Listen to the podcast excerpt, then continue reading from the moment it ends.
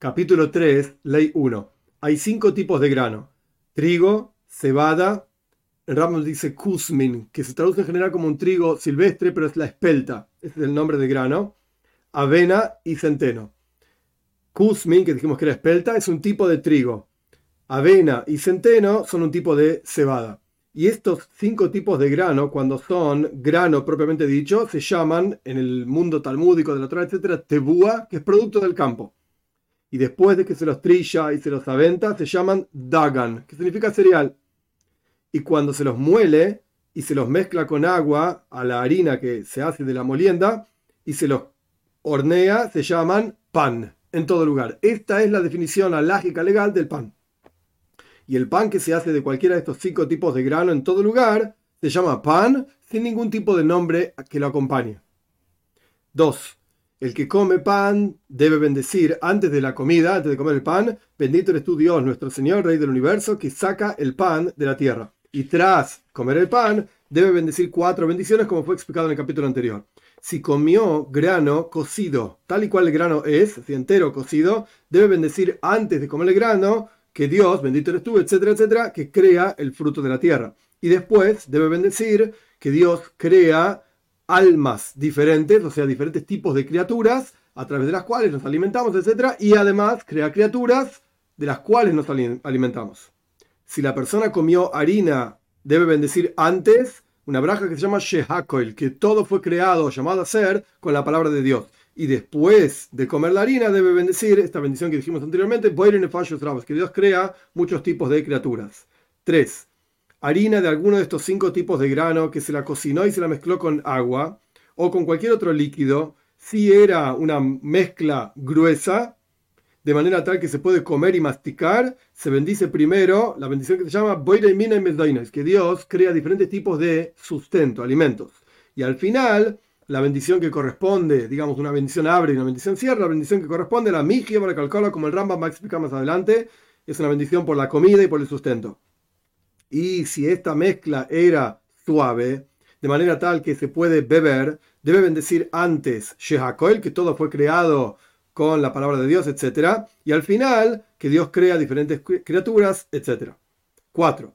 Harina de alguno de estos cinco tipos de granos que se la cocinó en una olla, tanto sola como si se la mezcló con otras cosas. Por ejemplo, el Rambam trae el lenguaje clásico talmúdico Levivois, que hay diferentes traducciones y está la palabra normal que se usa moderna, digamos, Levivois, que son como una especie de canelones o algo por el estilo, pero en realidad Levivois en este contexto se refiere a como unas tortillas, a veces fritas.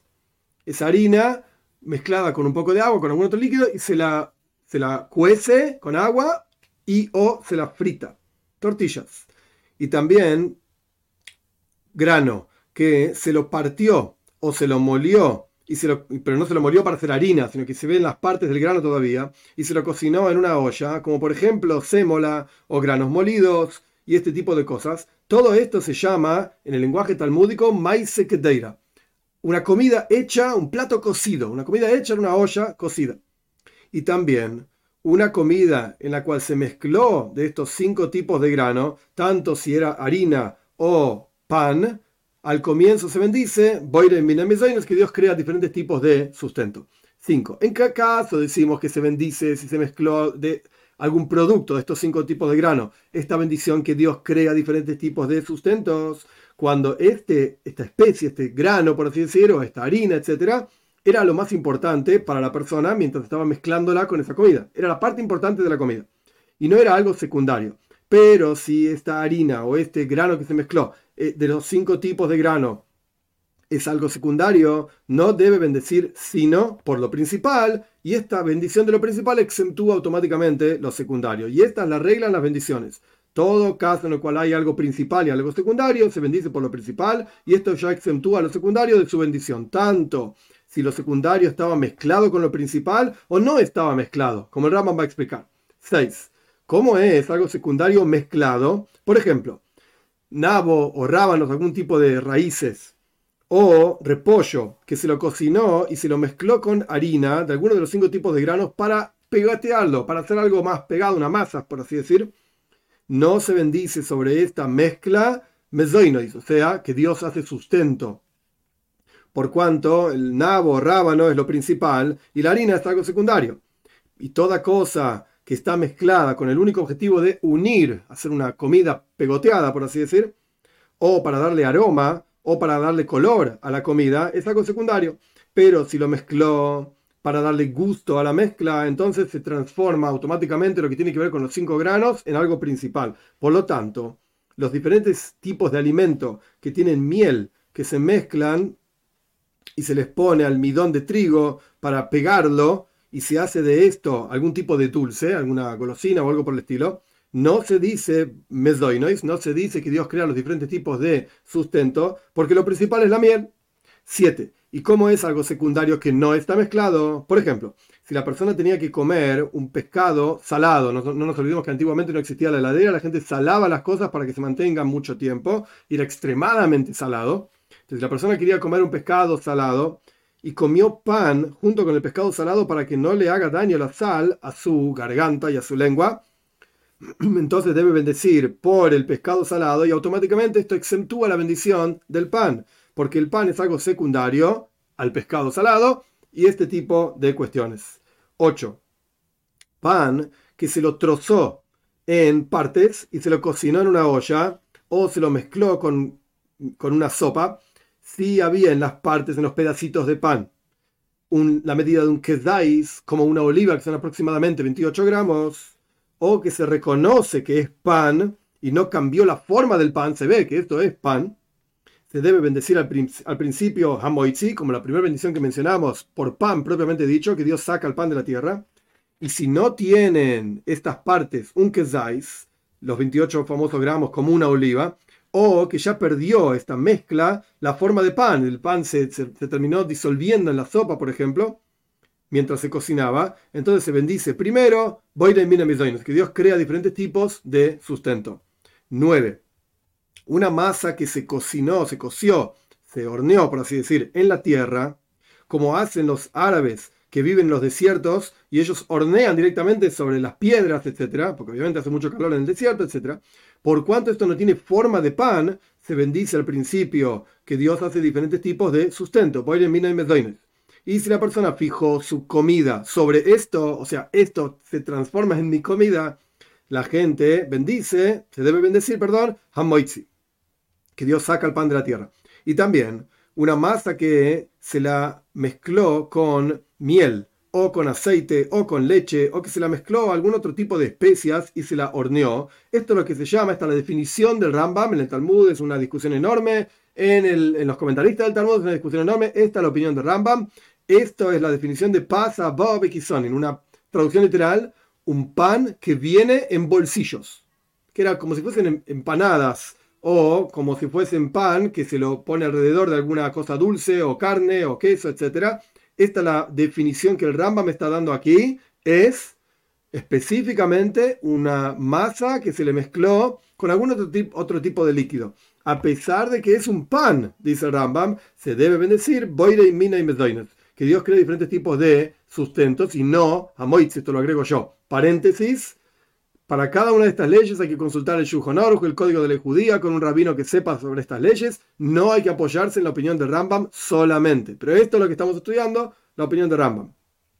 Y si la persona fijó su comida sobre esto, debe bendecir, por cuanto es pan, debe bendecir a Moitzi, que Dios saca el pan de la tierra.